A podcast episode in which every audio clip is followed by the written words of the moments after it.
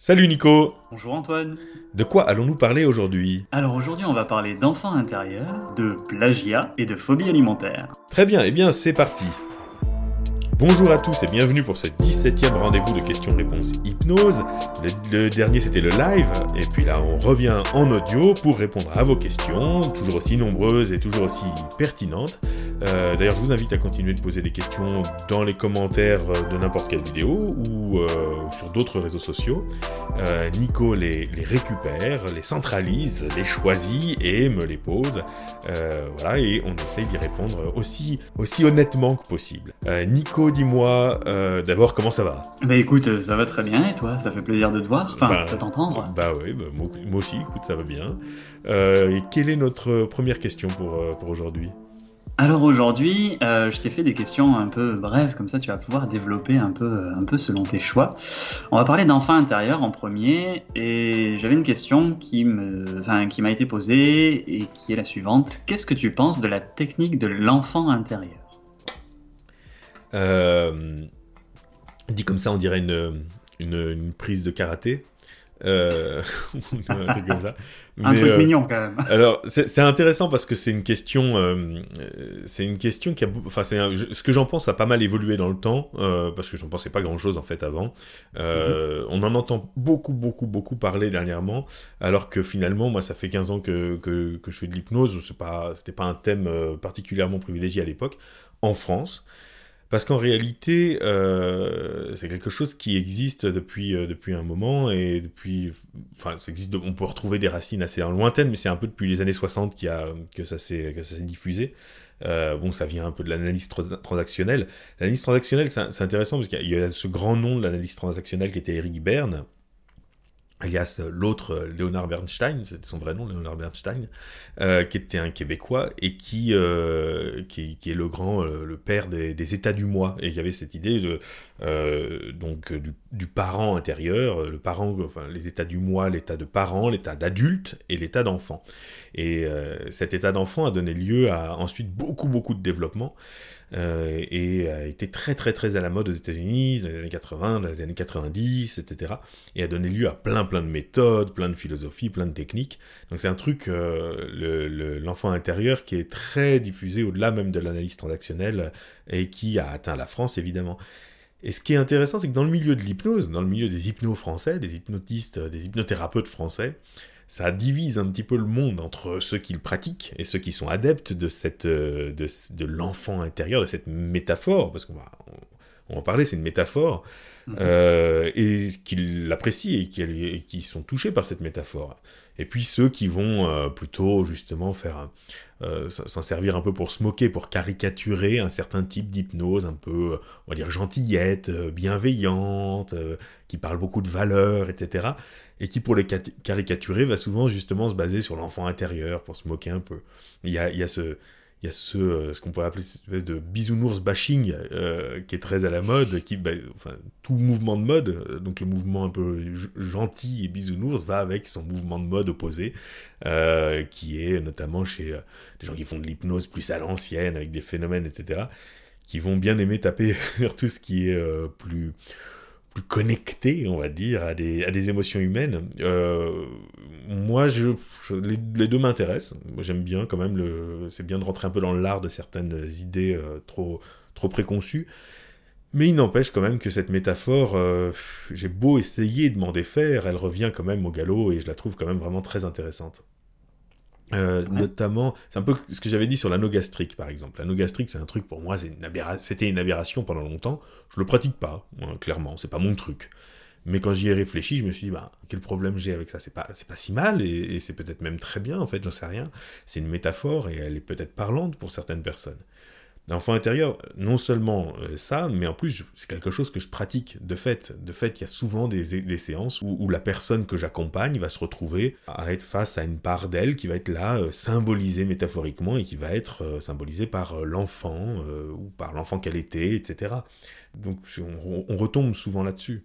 Or, euh, bon, tout vient pas de l'enfance. Euh, si j'ai eu, j'ai pas moi, un accident il y a, il y a trois ans et que depuis j'ai une phobie euh, ou j'ai depuis j'ai un trauma, bon, ça, vient pas forcément de mon enfance.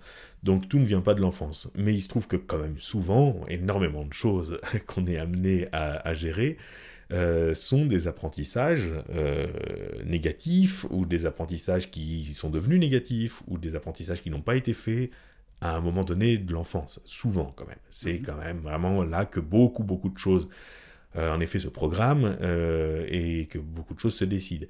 Et même des choses qui m'arriveront plus tard. Imaginons, bon, disons que, reprenons l'exemple que j'ai pris, si j'ai eu un accident il y a trois ans et que depuis euh, j'en subis des conséquences. Peut-être que si j'avais été une autre personne, euh, j'en subirais pas les mêmes conséquences. Donc peut-être que euh, ce qui s'est passé dans mon enfance a déterminé quand même la façon dont j'allais vivre cet accident. Donc de toute façon, euh, il y a souvent moyen d'intervenir en amont de ce qui est arrivé même. Donc c'est souvent intéressant quand même de toute façon, c'est bien d'aller utiliser le passé comme métaphore. Alors là, je ne vais pas refaire tout le speech que j'avais fait sur la régression, mais évidemment, il ne s'agit pas de revenir dans le passé, il ne s'agit pas de changer le passé. Il s'agit d'utiliser le passé comme une métaphore.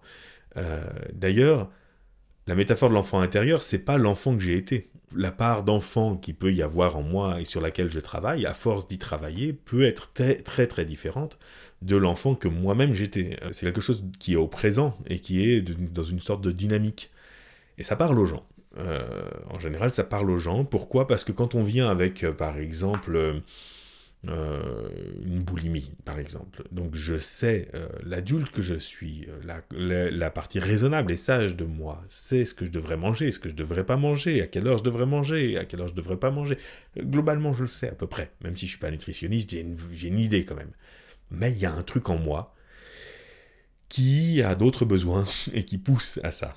Euh, et ce truc en moi, de lui donner une identité, c'est, c'est, euh, ça va me permettre de vraiment pouvoir ben, ouais, mettre un nom dessus. Et quand on accompagne quelqu'un, et qu'on lui demande de rassurer l'enfant intérieur, ce qui est très intéressant, c'est pas tellement l'enfant lui-même, c'est l'adulte à qui on parle. C'est que la personne, pendant ce temps-là, on l'a mise dans une position d'adulte qui va prendre un rôle de thérapeute, donc il s'identifie pas. Je suis pas l'être qui a peur, je suis celui qui peut rassurer, je suis celui qui protège, je suis celui qui n'a pas peur et qui justement va pouvoir être solide.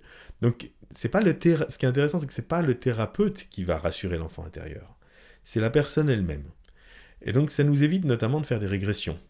Euh, si je fais une régression associée, euh, la personne va devenir un enfant. Et moi, en tant que praticien, je vais devoir la rassurer.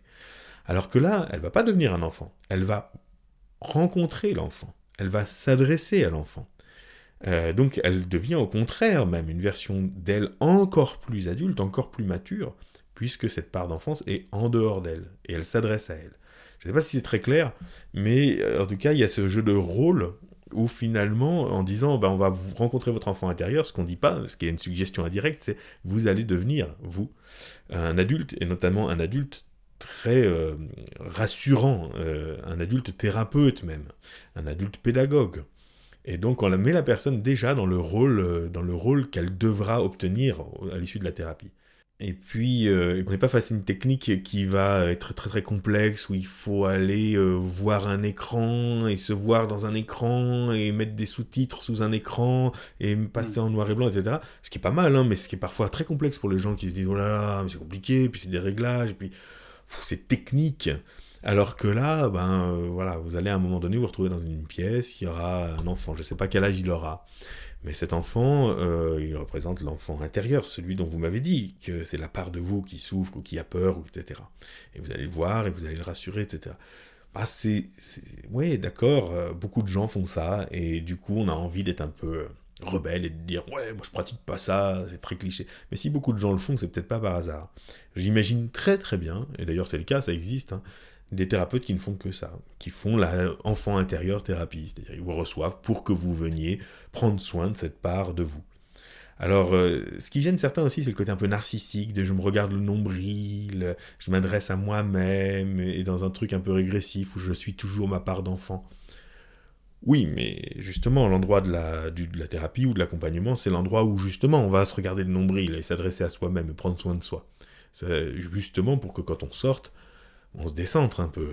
et justement, que cet enfant qui, s'il y a une part de moi qui pleure, par exemple, intérieurement, un enfant qui pleure en moi, ben, il, il m'empêche d'avancer, il m'empêche de vivre, parce que je l'entends en permanence, je le ressens en permanence. Donc précisément, à un moment donné, il va peut-être falloir quand même aller le rencontrer, métaphoriquement, dans une expérience, de préférence hypnotique, parce que je l'aurais vécu pour de bon, je l'aurais vraiment vu, vraiment rencontré, négocier avec lui, lui apporter ce dont il a besoin, euh, pour qu'il ben, se taise, quoi, pour qu'il se calme, pour qu'il reparte euh, vaquer à ses occupations, mais qu'il arrête de, chouiner, qu'il arrête de, se manifester intérieurement et de demander de l'attention. Et du coup, ça, correspond à quoi? Ça correspond au fait qu'une fois que je me réveille de ça, j'ai l'esprit plus tranquille. Je suis plus présent à mon corps. Je suis, moi, l'adulte que je suis, plus euh, aux commandes euh, de, mes sensations, de mes perceptions, etc. Je peux émettre des jugements plus matures. Euh, ça ne veut pas dire plus sage ou plus chiant. Hein. Plus mature, ça veut dire... au contraire, ça peut être même plus insouciant. Mais en tout cas, qui correspond plus à l'adulte que je suis devenu je peux avoir des comportements qui correspondent plus à l'adulte que je suis là maintenant au présent. Je peux avoir des émotions qui correspondent plus à l'adulte que je suis au présent. Si j'ai une peur, c'est celle de moi aujourd'hui. Si j'ai une, envie, c'est celle de moi aujourd'hui. Si j'ai une tristesse, c'est celle de moi aujourd'hui. Et non pas un truc où je me dis, mais c'est pas possible. C'est D'où ça vient C'est pas moi. Donc, euh, on est face à un cas particulier de la thérapie des états du moi, de la thérapie des parties aussi, qui est. Euh, qui à mon avis, ouais, qui à mon avis est très intéressante. Donc, euh, qu'est-ce que je pense de cette technique euh, bah, Qu'elle a quelque chose de beau, certes un peu cliché, mais mais il y a quand même une précaution qu'il faut prendre, c'est sur la formulation. Parce que l'enfant intérieur, il m'est arrivé d'avoir des gens qui tiquaient un peu. Par exemple, je me souviens d'une femme qui n'arrivait pas à avoir d'enfant euh, et qui disait, mais quand vous parlez d'enfant intérieur, vous parlez d'un bébé dans mon ventre, enfin, et du coup, je n'ai même pas fait la réflexion qu'elle pouvait le prendre au pied de la lettre de cette façon-là. Mais dit, ah oui, non, euh, je veux dire, symboliquement, la partie de vous que vous pouvez vous représenter par euh, un personnage qui soit euh, un enfant. C'est que ça, en fait, c'est créer un personnage symbolique. Et puis, je pense qu'une grosse partie de notre boulot, il est d'être des entremetteurs qui faisons se rencontrer dans une pièce, on crée une pièce, qui est l'hypnose. Euh, donc on crée des murs en fait euh, autour. Euh, l'hypnose c'est ça, c'est-à-dire qu'on va couper la personne de, plein de choses qui n'ont plus d'importance, notamment le monde extérieur, pour créer une pièce calme et tranquille et sécurisante, qui est cet état d'hypnose, à l'intérieur duquel il va y avoir une rencontre. Une rencontre entre au moins deux parties de la personne, voire plus, pourquoi pas. ça peut être, il peut y en avoir plus mais que ça soit, je sais pas, à travers un, protocole avec des mains qui se touchent, ou que ça soit... Euh, en réalité, derrière la plupart des protocoles, la plupart des procédures et des outils d'hypnose, il y a cette, à un moment donné cette rencontre. Euh, entre la part qui sait et la part qui fait, en gros. Mm. Euh, et, et, donc là, bah, la part qui sait, c'est l'adulte, et qui est incarné par la personne qui va être associée à ça, c'est je suis l'adulte et euh, la part qui, qui, visiblement a voilà, une réaction, ne comprend pas certaines choses, ou a une réaction inappropriée, etc., ça va être l'enfant. Puis souvent quand même, euh, malgré euh, parfois il y a toutes les bonnes intentions de nos parents, et puis parfois moins, hein, il y en a des, il y a, des enfants, il y a des parents maltraitants, il y a des parents mmh. peu traitants, et il y a des parents bienveillants et bien intentionnés, mais bon, globalement, globalement, il y a des maladresses aussi. Euh, on fait comme on peut. Et puis euh, ensuite, euh, l'enfant grandit, puis il se démerde après. Hein, il va voir un psy. pour, combler les lacunes. mais, mais, mais malgré tout ça, il y a, souvent voilà, des. par exemple, la parole que j'aurais aimé entendre et qu'on m'a pas dite. la félicitation, la fierté que j'aurais aimé qu'on m'exprime à tel moment et puis qu'on m'a pas exprimé, la sécurité qu'on ne m'a pas montré, il y a, des choses qui sont, qui sont des rendez-vous manqués. Hein, ça, j'ai souvent parlé de cette notion que j'aime beaucoup de rendez-vous manqués. Euh, des, cases qui, des cases qui n'ont pas été cochées, euh, bien que peut-être plein d'autres ont été cochées, c'est très bien, mais il y a des cases manquantes. Et plutôt que d'en vouloir à mes parents ou à mon éducation toute ma vie, à un moment donné, je peux aussi aller euh, bah, ouais, compléter ces cases. Et je peux le faire. L'hypnose permet ça. pas que l'hypnose, mais l'hypnose euh, va vraiment permettre d'accélérer pour le coup cette métaphore euh, très très grandement. Donc je peux rentrer en moi et quelque part apporter à cette part de moi qui est toujours en quête de ce dont elle avait besoin, lui apporter ce petit truc qui lui manquait et, et, ça, et ça, marche quoi. Je veux dire, ça paraît un peu niais quand je le dis comme ça, on se dit c'est un peu facile. Ouais, mais ça marche très très très bien. Ce qui fait que moi, non seulement j'apprends à faire, je, je, le fais avec les gens, je les accompagne, mais souvent je leur apprends à continuer de le faire en auto-hypnose derrière. Ouais, moi aussi, c'est. Du coup, c'est des séances à la maison gratuites, hein c'est Bah, plutôt absolument, chouette. absolument, mais tant qu'à faire. Les gens continuent de prendre soin de cette part d'eux Ouais. euh, régulièrement, euh, quitte à ce qu'au bout d'un moment, bah, disparaissent d'une certaine façon, c'est-à-dire elles fusionnent avec le reste. Euh, Normalement, les parties, ça doit être, euh, à mon avis, euh, ça c'est ma conviction, c'est que ça doit être quand même une métaphore temporaire. Mais au bout d'un moment, il doit y avoir une unité. Mais d'une certaine façon, c'est un peu comme un orchestre. Si le chef d'orchestre entend qu'il y a un instrument qui sonne faux, il va arrêter l'orchestre. Donc ça, on peut considérer que c'est le moment de l'hypnose, où on arrête le- les modes de fonctionnement habituels. On va il va identifier, ou là, euh, là, il y a un hautbois qui me semble un petit peu, un peu faux. Va identifier la partie, euh, ou, ou la partie va s'identifier elle-même en disant oui, c'est moi, je crois que j'ai un problème. euh. Et puis on va ident- identifier peut-être le problème. Quel est le problème? Est-ce qu'il n'a pas la bonne partition? Est-ce qu'il n'est pas bien accordé? On va régler le problème. euh, donc il y a une communication entre euh, l'expert intérieur, qui est, on va dire, le, chef d'orchestre, et la, la partie déficiente. Et ensuite, la musique peut reprendre. Et normalement, plus, euh, à chaque étape, plus euh, les problèmes sont résolus, plus c'est accordé, plus les parties s'oublient à l'intérieur d'un tout. Ce n'est plus un hautbois, un violoncelle, un violon, c'est un orchestre. Et c'est même plus un orchestre. On oublie ça, c'est une musique. Et c'est même plus une musique, on peut se laisser porter par la musique et partir dans une rêverie. Mais on, doit, on doit en oublier quelque part les parties. Euh, ça devient un tout, ça devient, ça se fusionne.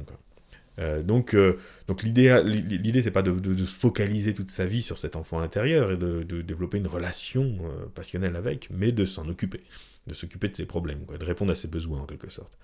Donc bon, en, en vieillissant, je m'adoucis.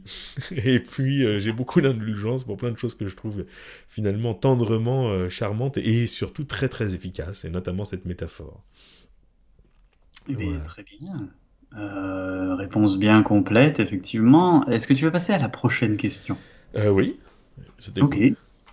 Euh, donc du coup, une question concernant le plagiat. Tu as fait allusion à des plagiats dont tu as pu être victime. Est-ce que tu peux nous en dire un peu plus? Et euh, la personne demande, apparemment, c'est une pratique courante chez les hypnos? Alors, ah, j'aurais dû faire plus court sur la question précédente pour garder un peu de temps pour ça, parce que c'est une vaste question. Euh, une pratique courante chez les hypnos Euh, Pas forcément. Euh, pas forcément chez les hypnothérapeutes. Euh, Mhm. Parce que en cabinet, par exemple, euh, j'ai appris des trucs, je les fais. Enfin, je- les outils que je fais, c'est pas forcément les miens, c'est normal. Euh, je vois pas ce qui, ce qui pourrait constituer un plagiat en cabinet. Euh, mais c'est plutôt, euh, je pense que je faisais plutôt allusion au, au cadre de la formation, où là, euh, en effet, il y a du, il y a pas mal de plagiat, mais comme dans beaucoup de domaines où il y a voilà quelque chose qu'on vend hein, de toute façon, et puis qui est très peu protégé, et puis en plus surtout quand voilà, si, je fabrique un objet, bon ben je peux, je dépose le brevet, c'est clair, euh, avec tout ce qui est propriété intellectuelle d'une certaine façon, c'est c'est plus compliqué, puis on se protège souvent mal, ce qui est mon cas, je me suis souvent mal protégé, donc c'est vrai que j'ai eu des histoires. euh. Mais dans le cadre de la formation, il faut comprendre d'où vient notre milieu, notre pratique, d'où viennent nos métiers. Et par exemple, l'hypnose ericksonienne euh, non médicale ne vient pas de l'université, elle vient de, de- notamment de la PNL. Euh, et de ces milieux-là qui reprennent le modèle de la vente pyramidale, euh, qui était très euh, populaire aux États-Unis, le fameux modèle Tupperware, où vous avez quelqu'un qui va acheter des, des, des, Tupperware en, quelque sorte, et, qui va former des vendeurs en réalité, qui va, enfin, qui va les vendre à des gens, qui vont les vendre à des gens, qui vont les vendre à des gens, etc. Ce qui est d'ailleurs interdit en France. Mais c'est ce qui se passe avec les formations, les trainings, etc. C'est-à-dire qu'on forme des praticiens, et d'ailleurs les, les, les, les premiers stages de PNL c'était d'abord euh, praticien, et ensuite maître praticien, c'est-à-dire en gros trainer, quoi. C'est d'ailleurs vraiment des Ouais. gens qui ont derrière il n'y a pas tellement. euh, Il y a plein de trucs comme ça où vous dites, mais quel est le métier derrière? On peut pas être. Enfin, il n'y a pas vraiment. Vous voyez pas de plaque dans la rue, les gens qui sont juste PNListes. C'est un outil, certes, mais en réalité, on forme des gens à former des gens, qui forment des gens, qui forment des gens, etc. Il y a un, un corpus. euh, qui est transmis comme ça, mais il n'est pas forcément euh, dans l'habitude de, cette, de ce, de, ce milieu-là de énormément d'expérience personnelle, de modifier sa pratique et ensuite de transmettre. C'est plutôt, bon, bah, tu transmets, euh, tu transmets la parole comme ça. Et l'idée, c'est de faire, normalement, c'est de faire remonter euh, un pourcentage d'argent au sommet de la pyramide. Mais, mais c'est plus forcément tellement le cas. Mais, mais en tout cas, voilà, c'est un modèle et qui, d'où vient l'hypnose ericksonienne. Donc il faut comprendre que ça, fait partie du, jeu, d'un certain jeu, en tout cas dans un certain milieu. C'est une sorte de, match de rugby où hop, on passe la balle en arrière et hop, la personne avance, et etc., etc. Il y a un jeu de passe. On en a beaucoup des exemples en France sur, sur ce modèle-là. Par exemple, euh, euh l'IFHE, euh, qui est une école qui propose un cursus d'hypnose ericksonienne, a notamment inspiré, alors, qui a été sûrement aussi, qui a repris euh, qui a repris euh, les cursus qui existaient, qui avaient été amenés par Malrevich, par euh, Alain Kérol, etc., mhm. qui a repris ça, et puis qui en a fait une formation à une époque, et ça a été repris par des gens, par exemple, il y a quelqu'un qui, quand il était jeune, a suivi une formation chez eux, et puis qui, en sortant, a repris le corpus de la formation pour fabriquer sa formation immédiatement, et qui est devenue aujourd'hui une des formations principales en France. Donc je le dis ça, c'est de notoriété publique, il n'y a aucun problème là-dessus. Enfin, ça, c'est a aucun problème. On peut se poser quand même des questions, mais disons que c'est le mode de fonctionnement de, l'hypnose ericksonienne. Euh, donc c'est une pratique un peu étrange quand même, mais c'est vrai que là, euh, si, si quelqu'un dit Oh, euh, on m'a plagié, on m'a volé, on a envie de dire oui, mais est-ce que c'est ton travail original qui a été volé? Certes, c'est pas très honnête dans la plupart des cas, ça se fait un peu dans des circonstances un peu douteuses, mais globalement, il y a un passage de, ballon qui n'est pas forcément un ballon original. Qui il n'y a pas vraiment un travail de création qui a été plagié, en quelque sorte. Donc bon, c'est difficile de se plaindre dans ce, quand on est dans ce jeu-là. Dans les milieux universitaires, par contre, euh, là, la tradition est différente. Il y a du plagiat, hein, clairement. Euh, on sait qu'il y a du plagiat de thèse, euh, il y a beaucoup, beaucoup de, choses douteuses, ou mmh. voilà, des, des professeurs qui signent des articles qui ont été écrits par leurs élèves. Enfin bon, bref, il y a des tas de pratiques douteuses, mais globalement, c'est pas le mode de fonctionnement central. Euh, c'est plus marginal et il y a une vraie lutte contre ça, enfin, normalement.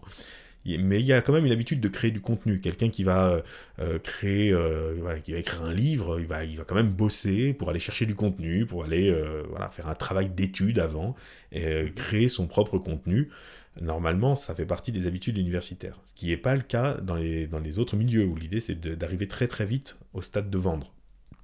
Donc bon, il faut quand même situer ça un peu sociologiquement et historiquement en fait.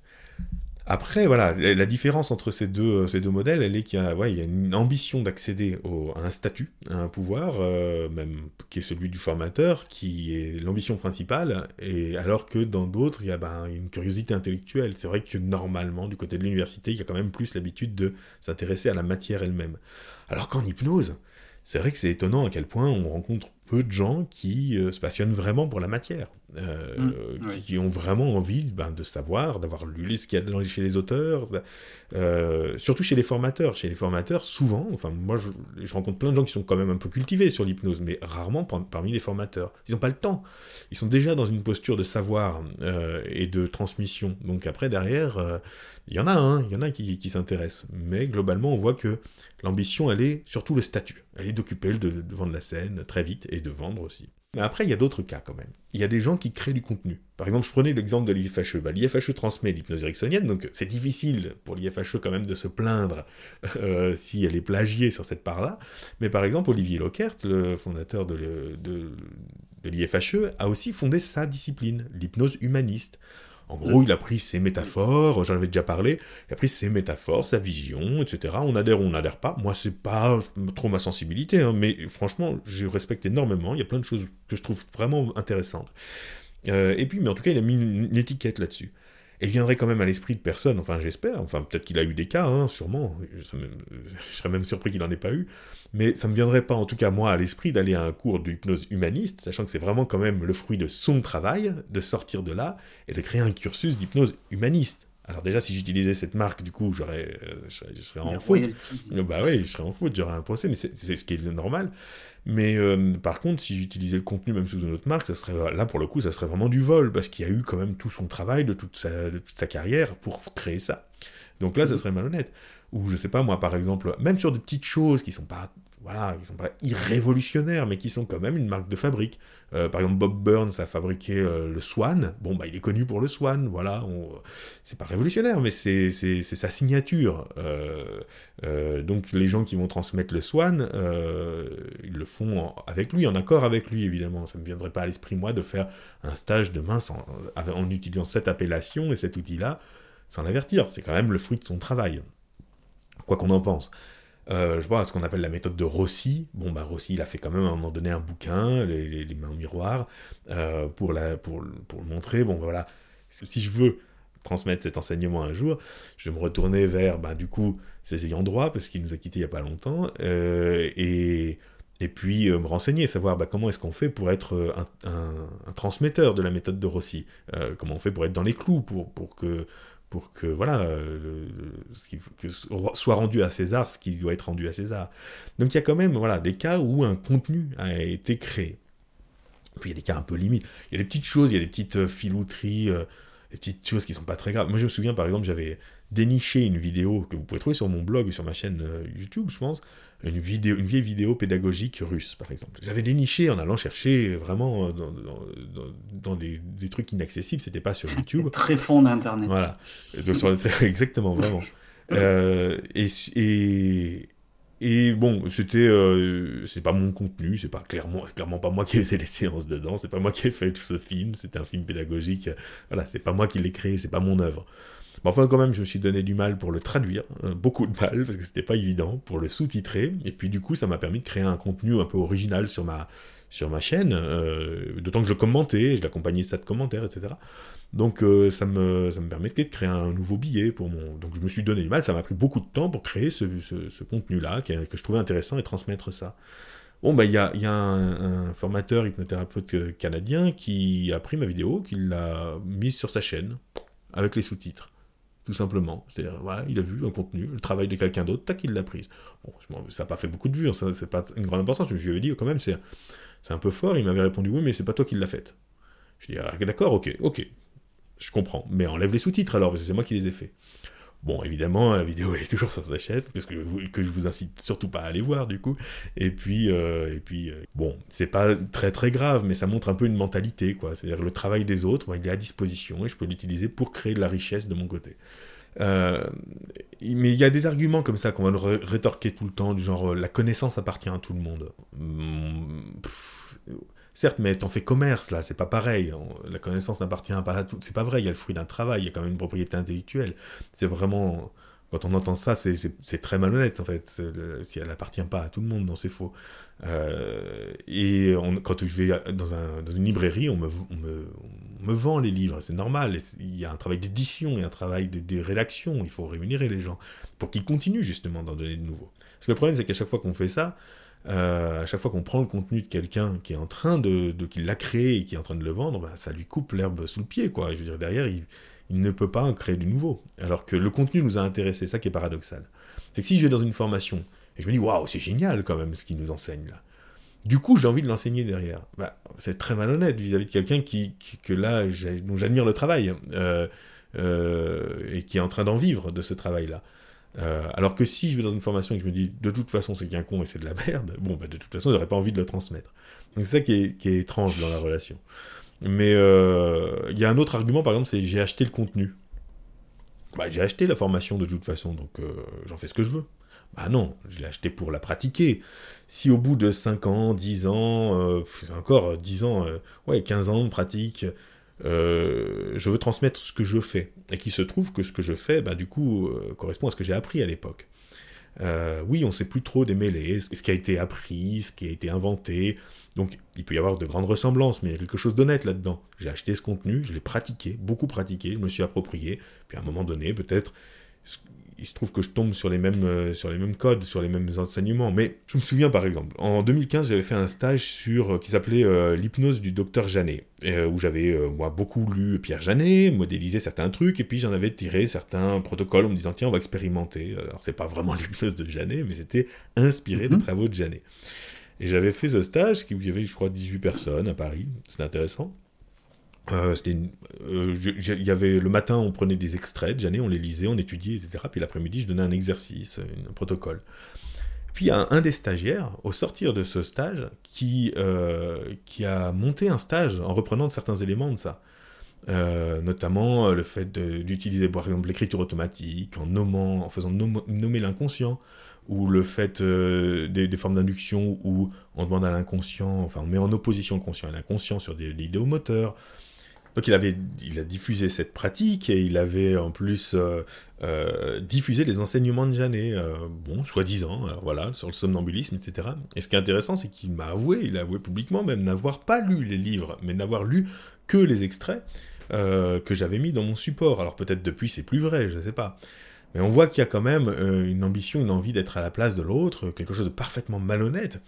Et puis, il y, a un autre argument, d'ailleurs, qui lui me, que me, donnait, mais que d'autres me donnent, si, euh, ou j'entends souvent à propos d'autres personnes, c'est euh, me cite. Ah, mais je te rends hommage, je te cite.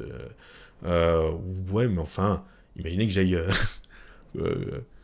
cambrioler votre maison et puis vendre vos biens en disant à chaque fois, ah ben non, mais ils, viennent de cette maison-là quand même, ils viennent de cette maison-là. Je vous cite, mais je vous ai quand même volé votre travail, vous, volez vos, vos biens. Donc le fait d'être cité ne suffit évidemment pas. C'est pas du tout euh, une façon de faire fermer sa gueule à la personne qui, à qui on a pillé. Euh. Donc là, dans cet exemple-là, c'est pas du tout quelqu'un qui a pris cet enseignement, qui l'a pratiqué, qui l'a digéré. C'est quelqu'un qui était euh, purement malhonnête. Après, il y a plein d'autres il y a plein d'autres modèles. Par exemple, je me souviens qu'à Paris, euh, quelqu'un m'a, il y a une, boîte de coaching qui m'a donné l'opportunité de monter un cursus d'hypnose sur 30 jours. J'étais content, hein, c'était en 2013. J'étais heureux, j'ai pu monter mon propre cursus de A à Z. On m'a fait entièrement confiance. On m'a demandé d'y mettre vraiment mes idées, ma patte, etc. Euh, c'était vraiment formidable. J'ai fait deux, euh, je crois, deux ou trois cycles. C'était chouette, c'était une super aventure avec les gens, vraiment. Mais euh, durant un de ces cycles, par exemple, il y avait la, directrice de l'institut qui était au premier rang, avec son ordinateur, elle faisait sa compta, en gros, hein, s'en foutait, et son téléphone qui enregistrait tout, je l'ai découvert après. Il y avait tout, quasiment toute son équipe était passée euh, chez moi comme, euh, comme stagiaire. Euh, et puis du coup, au bout d'un moment, bah, elle avait mes supports, son équipe était formée, elle a pu se débarrasser de moi, et puis continuer, évidemment, elle m'avait juré que non, mais évidemment elle l'a fait, continuer, euh, en gros elle m'a fait monter un cursus pour pouvoir ensuite me le piquer, et je me suis rendu compte après que tout ça a été calculé, euh, que j'avais été très très naïf, et que tout ça avait été voulu dès le départ. C'est quand même, il y en a qui vont vraiment chercher très très loin. Donc là, on peut pas dire que la, connaissance appartient à tout le monde. Là, on est face vraiment à un vol euh, caractérisé, quoi. Vraiment, vraiment. Mais bon, qu'est-ce que vous voulez qu'on fasse? Moi, je peux pas faire grand-chose derrière. Euh, alors, il y, a des gens qui vont dire, il y a aussi un autre argument, là, vraiment à la con, c'est un compliment. Euh, de toute façon, on plagie que les bons, etc. Là encore, bon. C'est gentil, ça, tiens. oh, je suis flatté. Je vais, il y a une analogie qui me vient dans la tête, mais je ne vais pas la prendre. Mais disons que euh, vous, vous, la comprendrez, vous pourrez la prendre de vous-même. Mais imaginons que je cambriole votre maison. Et que vous dites, mais enfin, vous êtes un voleur, hein, vous allez en prison. Puis je vous dis, bah non, enfin, quand même, prenez-le bien. Ça veut dire que votre maison a été belle. Euh, c'était une chouette maison quand même. C'est plutôt un compliment d'être cambriolé par moi, non euh, Enfin, c'est quand même, c'est quand même très très tordu. Donc bon, ça c'est vraiment des, façons. Il y a le ouais, je te cite. Euh, il y a des gens qui disent aussi, je sais plus trop d'où ça vient. Soudain, ils savent plus trop d'où ça vient. Alors je veux bien, si ça fait 20 ans, si ça fait 30 ans, etc., ou 5 ans. Mais il y a des personnes, on sait très bien, en fait, euh, il y a des gens qui sont actifs, qui travaillent.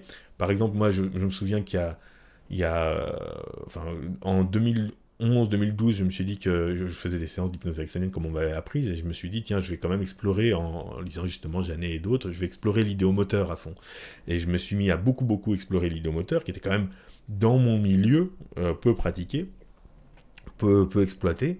J'ai développé des outils, des outils qui sont un peu ma qui ont été ma signature pendant des années, euh, comme par exemple, bon, certains connaissent le calibrage émotionnel, des choses comme ça. Bon, ben, je rencontre régulièrement des, des, contenus qui divulguent ça, euh, alors que moi, c'est ce que, enfin, c'est ce dont je vis, quoi. L'idée, c'est de, de, me rémunérer là-dessus, quand même, pour pouvoir continuer de développer d'autres contenus, etc. Donc, euh, donc c'est un voilà, c'est la, la loi du genre, c'est dans ce milieu. Et c'est ce qui est terrible, c'est que ça pousse à faire de la rétention d'informations. C'est-à-dire qu'en effet, on a envie d'en dire moins, on a envie d'en partager moins, parce que euh, au lieu que quelqu'un dise ah bah tiens il y a ça d'intéressant, va voir machin, euh, c'est lui qui fait ça, c'est lui qui bosse là-dessus. Il y a une envie de s'approprier et de transmettre et d'être dans la posture du sachant, du transmettant sur un contenu qui ne vient pas de nous. et en citant vaguement, etc. Mais c'est toujours, ah, c'est toujours très flou. Donc évidemment, on pourrait me dire, bah, soit, tu devrais être au-dessus de ça, tout ça, tout ça. Non, je pense que quand on a bossé, quand on a passé des centaines et des milliers d'heures sur quelque chose, on n'est jamais trop euh, au-dessus quand même. On, a vraiment quand même des sentiments. Euh. Mais bon, c'est, ça, ça arrive en effet. Mais comme je le disais, c'est vrai qu'il faut quand même comprendre la dynamique, la dynamique du milieu. Il y a certaines choses qui nous appartiennent quand même vraiment pas trop, puis il y a d'autres choses qui nous appartiennent un peu plus. Il euh, y a un problème général euh, de, fausseté en fait. On voit ça par exemple sur les CV aussi. Si vous regardez les CV qui sont affichés sur les sites internet, vous le savez bien, on peut tous avoir tendance à gonfler un peu les CV, mais il y en a. La, loi du genre, c'est quand même, par exemple, j'ai passé un week-end euh, dans un stage avec quelqu'un. Il y a, j'ai peut-être même rencontré une heure pour une conférence telle célébrité, et je vais mettre sur mon site formé par truc ou formé par machin. Euh, et on voit bien que l'hypnose est, faite de beaucoup, beaucoup de ça, beaucoup, beaucoup d'illusions. Euh, par exemple, il y, a comme ça quelqu'un de très célèbre et très visible dans l'hypnose qui faisait des démonstrations très classiques, un peu spectacle. Il faisait par exemple euh, manger une banane en suggérant qu'elle ait le goût de citron. Bon, euh, mais ce qu'il expliquait pas, c'est qu'il injectait la banane avec du jus de citron. Donc c'était vraiment, il n'y avait pas de phénomène hypnotique là-dedans, c'était faux.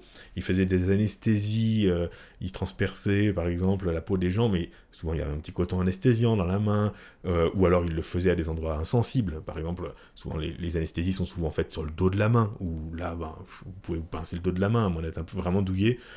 si vous le faites sur, sur quelqu'un d'un peu costaud, bon, c'est pas très sensible. donc on voit que l'idée, c'est plutôt de donner l'impression de quelque chose, l'impression d'une qualité, plutôt que de mhm. réellement avoir une qualité. Donc c'est vraiment quelque chose qui est... ou sur la durée d'expérience. Vous avez des gens qui travaillent là, dans l'hypnose depuis peut-être 5 ou 10 ans, puis si vous les écoutez, ils sont là depuis 20 ou 30 ans. Ou alors, tout petit déjà, leur grand-père leur avait transmis un truc. Enfin, il y a beaucoup de storytelling. Et beaucoup aussi de faux spécialistes. Des gens qui sortent de formation, par exemple, et puis qui vont être ou depuis peu, on va dire. Puis je sais pas, si la personne par exemple était euh, dentiste avant, bah, elle va être euh, parachutée spécialiste en hypnose dentaire. Alors que c'est quand même autre chose encore. Ou alors si euh, la personne était, était travaillait dans une crèche, bah, elle est spécialiste d'hypnose avec les enfants. Alors qu'il n'y a pas forcément de rapport. Hein. On peut très bien n'avoir jamais eu même d'enfants ou jamais travaillé avec des enfants et être un meilleur spécialiste dans l'hypnose avec les enfants.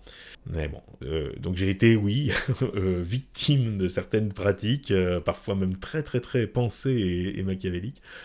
Mais oui, il y a, y a, je pense, dans le milieu quand même, mais dans beaucoup de milieux, mais dans celui-ci en particulier, une sorte de parasitisme. C'est-à-dire qu'il existe vraiment des gens qui ne vont jamais créer euh, de contenu, mais qui vont vraiment vivre en euh, se nourrissant en permanence du contenu des autres et en allant même le chercher. Euh, donc bon, il faut faire, il faut faire attention. Voilà. Mmh.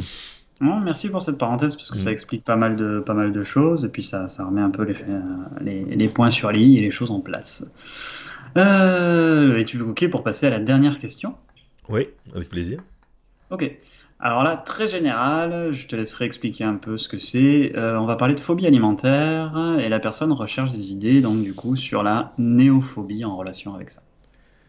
Oui, euh, la néophobie. Alors la néophobie, c'est une, c'est, euh, moi j'aime pas ces mots là avec les phobies etc.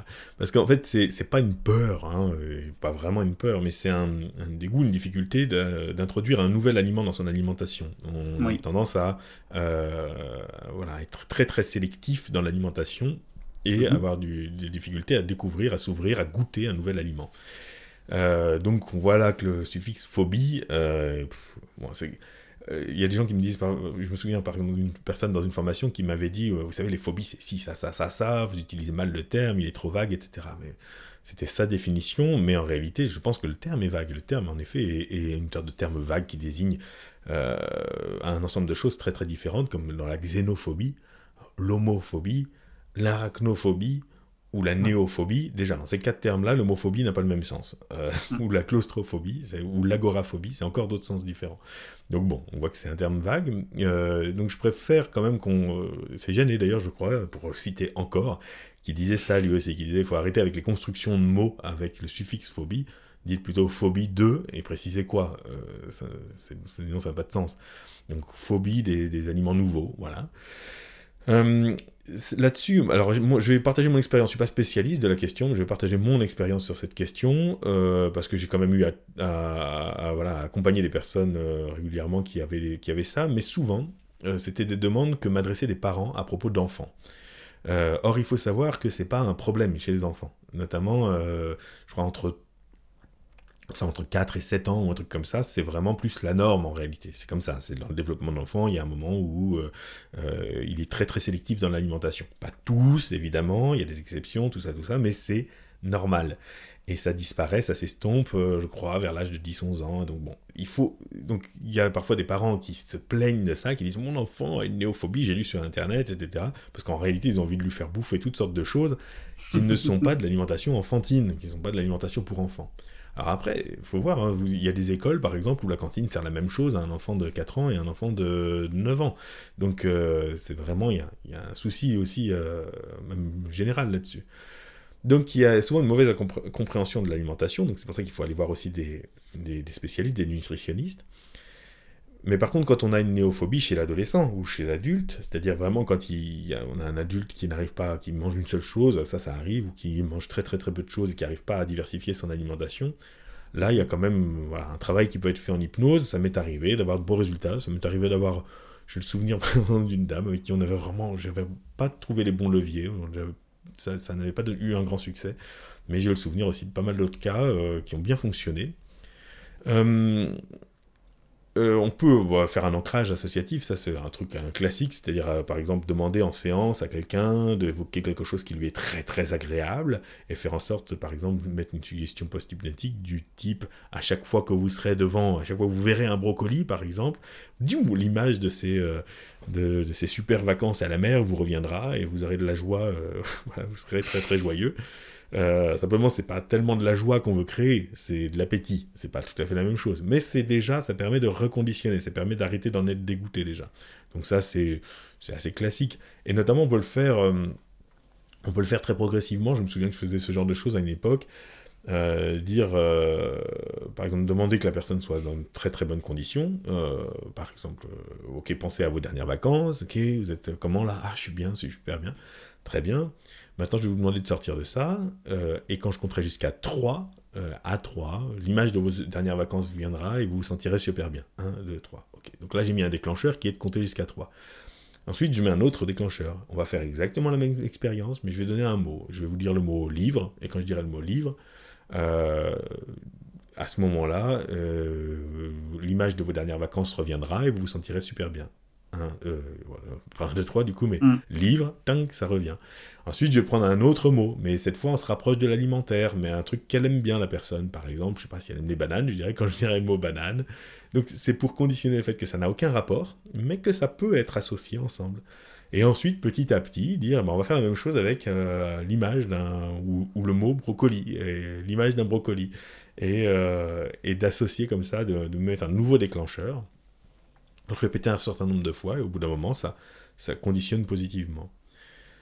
À mon avis, un conseil que je pourrais donner, c'est de prévoir une stratégie en hypnose, mais pas, trop, rapide. Euh, L'idée, c'est pas forcément que la personne du jour au lendemain se mette à tout aimer et à tout goûter. Mais plutôt, euh, d'ailleurs, ce que je faisais aussi, ça, je pense que ça, c'est une très très bonne piste aussi, c'est de demander à la personne sa stratégie. De lui demander son calendrier.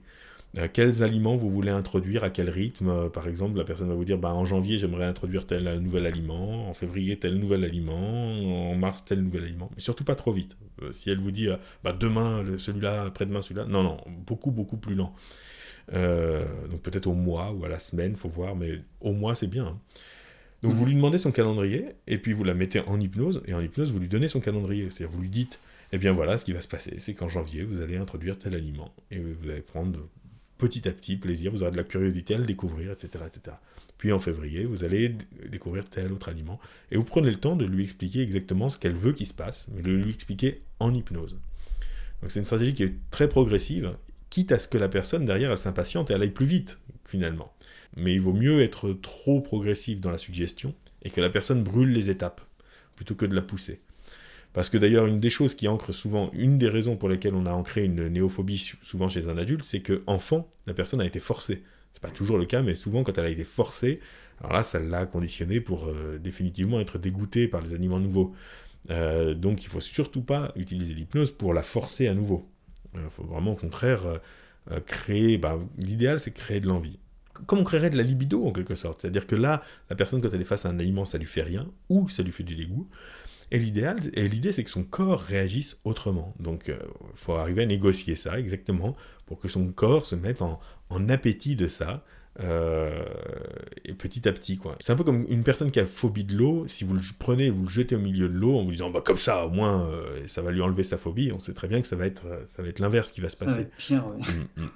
Donc vraiment, là, je pense qu'il faut être au contraire vraiment très très bien temporisé et puis laisser la personne aller vraiment à son rythme. Donc bon pourquoi pas Puis après, il y a toutes les méthodes très très les méthodes qui marchent avec tout le reste. Hein. C'est-à-dire que vous la mettez en hypnose et puis vous lui demandez, vous lui demandez qu'est-ce qu'elle envisage, vous lui demandez qu'est-ce qui lui pose problème, vous lui demandez comment est-ce qu'elle pourrait regarder ou penser à cet aliment pour que ça lui la dégoûte plus dans un premier temps, et puis ensuite pour que ça la mette en appétit.